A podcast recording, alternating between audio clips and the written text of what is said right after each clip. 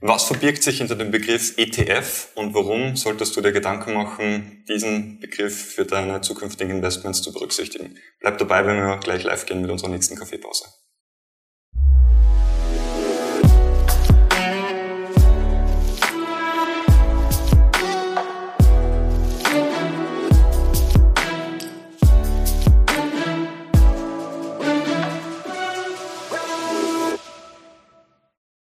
Herzlich willkommen zu unserer Kaffeepause.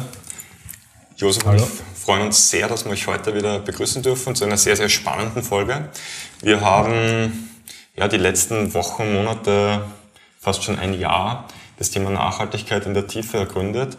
Und wir sind jetzt in uns gegangen und haben uns überlegt, äh, wie wir weitermachen. Wir sind zu dem Punkt gekommen, dass wir gesagt haben, es gibt ein paar Bereiche, ein paar Themen in der Finanzbranche, die jetzt mit dem Thema Nachhaltigkeit unmittelbar nichts zu tun haben, die aber trotzdem sehr, sehr wichtig sind, über die wir sprechen wollen. Und das erste Thema, so quasi Exkursthema, das wir jetzt mit euch anpacken, ist das Thema ETFs. Exchange Traded Funds. Du als ehemaliger Aktienmanager, vielleicht aber kurze Worte zu den ETFs. Ja, also beim ETF geht es im Endeffekt nur darum, den äh, Index, der zugrunde liegt, möglichst transparent und genau abzubilden. Das heißt, wenn ich zum Beispiel einen ETF auf einen internationalen Aktienfonds wie den MSR World habe, dann ist das Ziel von dem Fondsmanager, eine möglichst geringe Abweichung mit dem Portfolio, mit dem Fonds im Vergleich zur, zur Benchmark zu generieren. Ja, ich meine, also das ähm, ist im Endeffekt der Index-Tracker da und ähm, der Begriff Exchange Traded Fund kommt daher, dass diese Vehikel dann final dann auch auf einer Börse gehandelt werden. Das heißt, ähm, was ist einmal ein grober Unterschied zu einem herkömmlichen Investmentfonds? Beim, äh, herkömmlichen Investmentfonds ist so, dass man sich das vorstellen muss, ihr, ihr zahlt quasi in ein Fondsvermögen ein. Mhm. Am Ende des Tages wird Kassa gemacht, das Fondsvermögen bewertet und jeder, der seine Stücke verkauft, bekommt genau den fairen Wert, der halt genau zu dem Zeitpunkt X, also zum Bewertungszeitpunkt erstellt wird. Beim Exchange Traded Fund, nachdem er, wie du ja schon gesagt hast, das über die Börse äh, gehandelt wird, gibt es eben Kauf- und Verkaufskurse und da gibt es dann immer eine, eine Spanne, zwischen den beiden, der sogenannte Bid-Ask-Spread.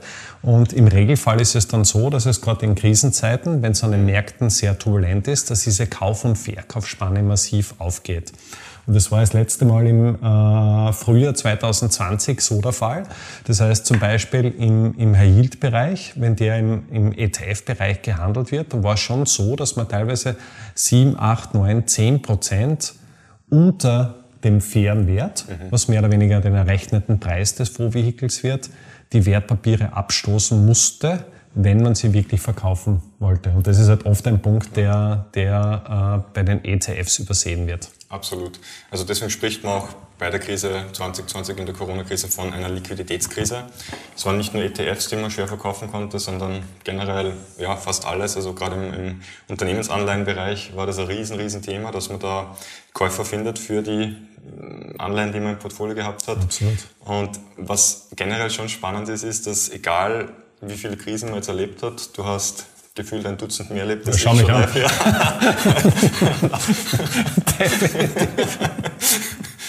ähm, jedes Mal äh, taucht das Problem wieder an einer anderen Stelle auf, oder? Kannst du dich an eine Krise erinnern, die einmal eine Blaupause deckungsgleich stattgefunden hat? Definitiv. Eigentlich nicht. immer anders, oder? Im, immer anders und immer unvorhersehbar. Ja. Und interessanterweise immer im Nachhinein klar, dass es eh passiert. Ja, ja, also absolut. das ja. Ist, ist eh das Thema. Ähm, schwieriges Thema. Ähm, Krisen, Vorhersagen. Ähm, das, äh, die Identifikation von Blasenbildungen etc. Aktuell gefühlt, muss man sagen, befinden wir uns wieder in einer Blase, aber mhm. die Märkte sausen nach oben. Also nicht dabei zu sein geht auch nicht. Es Absolut. ist herausfordernd. Mhm. Warum ETF? Warum wollen wir das Thema ETF mit euch besprechen? Ähm, das rührt eigentlich daher, dass wir in den letzten Jahren eine, eine massive Trendbewegung in diese Richtung gesehen haben. Und ich glaube, es war im Sommer 2019, ich bin mir nicht mehr ganz sicher, aber vor etwa eineinhalb Jahren äh, ist es, äh, eineinhalb Jahre ist es her, dass das Fondsvolumen oder die Assets under Management, die sich in, global in ETFs befinden, den von herkömmlichen Publikumsfonds überstiegen haben. Und das ist schon einmal eine ziemliche Ansage. Absolut. Wo, woher rührt das? Ähm, warum sind ETFs so populär? Ja, ein Grund ist, meine, vielleicht noch abschließend zu dem Thema, dass wir von Volumina reden. Wir bewegen uns da im Bereich von ungefähr äh, 6 Billionen äh, US-Dollar und es gibt weltweit ungefähr äh, 4000 ETFs. Spannend, Der größte ETF ist eben von, von Spider, der deckt mehr oder weniger den S&P 500 ab. Der hat ungefähr 278 äh, Milliarden Dollar unter Management und zu den großen Playern gehören eben BlackRock, wenig überraschend, Vanguard, beziehungsweise ähm, Luxor. Ja, Luxor, genau.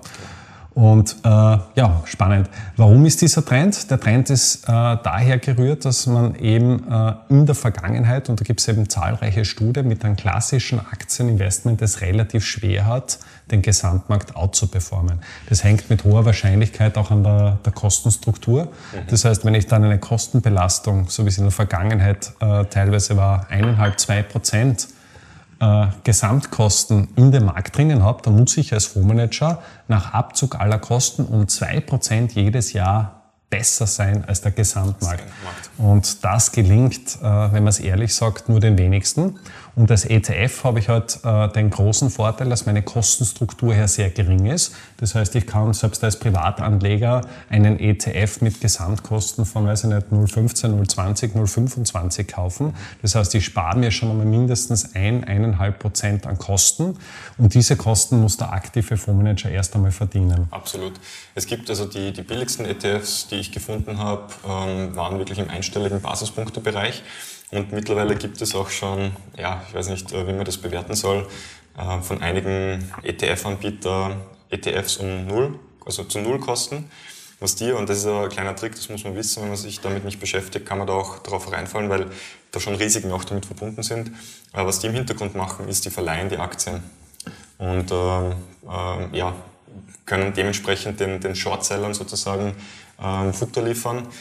Problem, wie wir jetzt auch beim GameStop gesehen haben, ist natürlich, wenn so ein Shortseller, Shortseller dann einmal das Geld nicht mehr, die Liquidität nicht mehr zur Verfügung hat, dann kann es auch nach hinten losgehen. Aus meiner Sicht muss man trotzdem auch unterscheiden, gerade im Anleihenbereich sehe ich da schon eine, eine relativ große Gefahr dahingehend, weil eben die Laufzeitenstruktur durch das Niedrigzinsniveau von den Staaten sich doch massiv verlängert hat. Und im Endeffekt bekomme ich jetzt de facto weniger Ertragserwartung, weniger Ertragspotenzial im Vergleich vielleicht von vor 10, 15 oder 20 Jahren, allerdings bei deutlich höheren Risiken. Und gerade in der Krise, also sprich, wenn das noch äh, nach unten geht, beziehungsweise äh, wenn es an den Märkten ruppig wird, dann ist eben durch diese Kauf-Verkaufsspannen das häufig der Fall, dass mehr oder weniger ich eigentlich nicht mehr rauskomme, dass es ein Nadelöhr ist und äh, ja, für mich dann halt doch große, große Verluste bedeutend.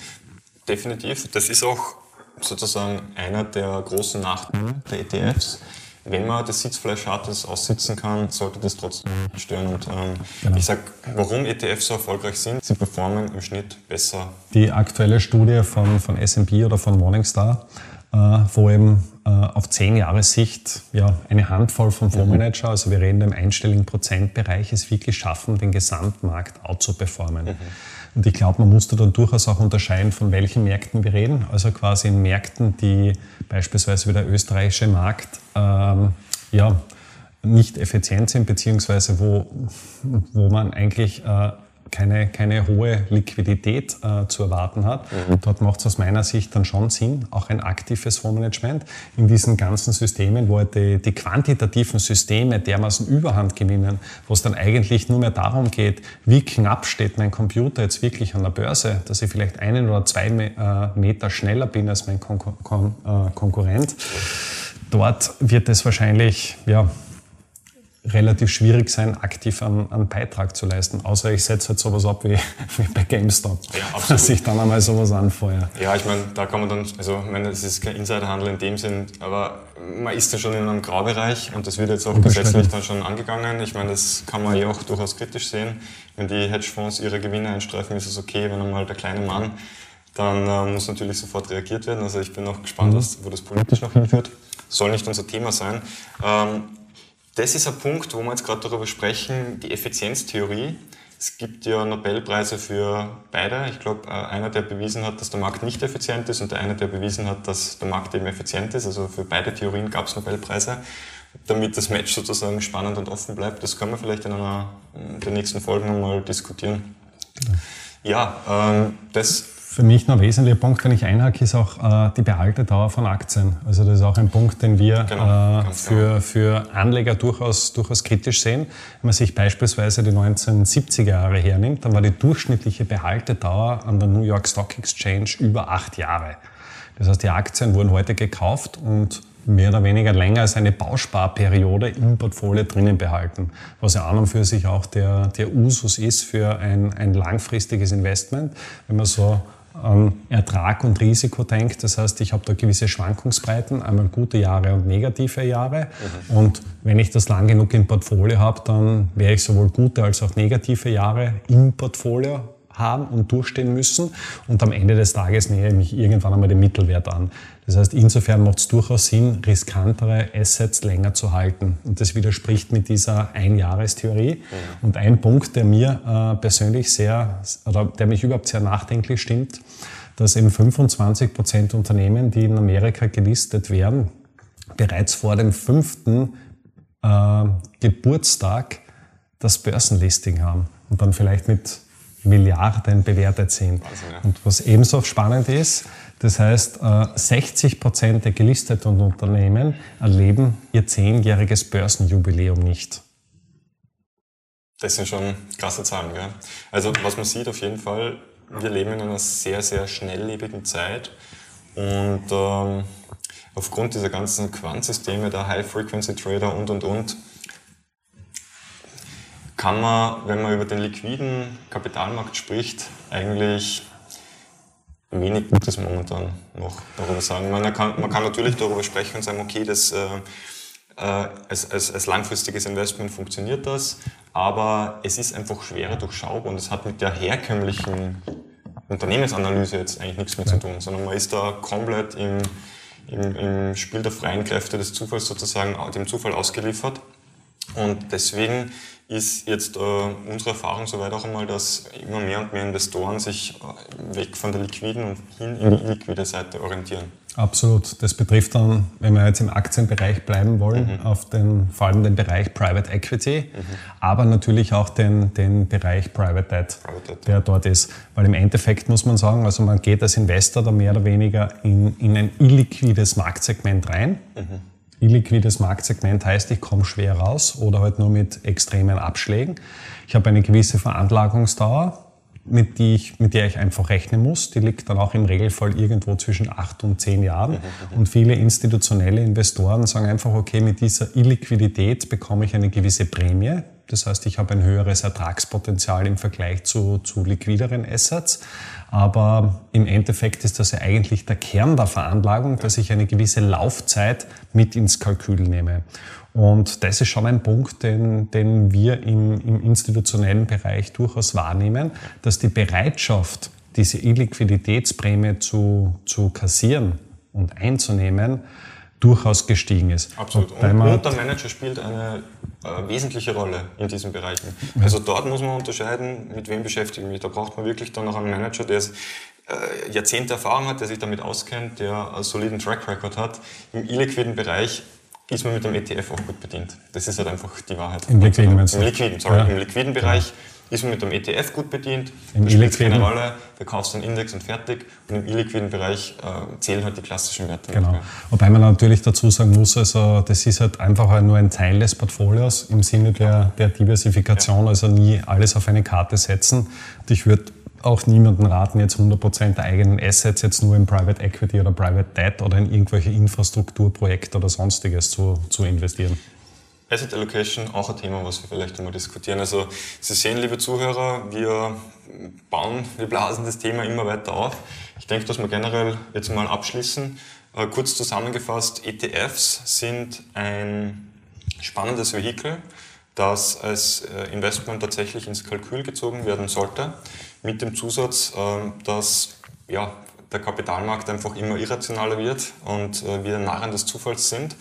Ähm, vielleicht noch als letzte Ergänzung, das fällt mir jetzt noch ein, dass man auch noch unterscheidet zwischen Aktien-ETFs und Anleihen-ETF, dass man diese Vehikel unterschiedlich ähm, betrachtet, bewertet, dass vor allem Aktien-ETFs sozusagen im Fokus stehen sollten. Und äh, ja, darüber hinaus gibt es jetzt wie wir schon mitbekommen haben, noch ein paar Themen, die wir mhm. besprechen werden, aber dann das nächste Mal. Ja, ein Punkt vielleicht noch, was ich da vielleicht einmerken möchte mit der Behaltedauer beziehungsweise mit der Struktur her ist vielleicht eine generelle Kritik an dem, an dem ganzen System, dass man mit als, als Familienunternehmer tendenziell eine sehr langfristige Ausrichtung hat. Also ich weiß, äh, wovon ich spreche. Also meine Eltern haben ebenfalls ein, ein kleines äh, Unternehmen gehabt und da ist das Ziel eigentlich nicht die nächste Quartalsbilanz oder Jahresbilanz, um den eigenen Bonus zu, zu optimieren, sondern am Ende des Tages ist mein Kunde oder mein Ziel eigentlich mein, mein Nachfolger der das vielleicht in 10, 20 oder 30 Jahren äh, von mir übernimmt. Dementsprechend habe ich da natürlich einen, einen ganz einen anderen Fokus. Und das ist natürlich schon ein Thema, das, das äh, gegenwärtig in der, in der jetzigen Zeit schon, schon ja, etwas verloren gegangen ist. Absolut. Ja, wie gesagt, das 21. Jahrhundert birgt viele Herausforderungen, bringt viele Herausforderungen mit sich. Trotzdem fühlen wir uns gewappnet. Absolut. Wie gesagt, muss man eh es nehmen, wie es kommt. Ja, in diesem Sinne wünschen wir euch alles, alles Gute insbesondere bei der Wahl eurer Investments. Und wir freuen uns, wenn wir euch nächste Woche am 30 zum nächsten spannenden Thema hören. Schaltet wieder ein. Alles klar, bis dann. Ciao.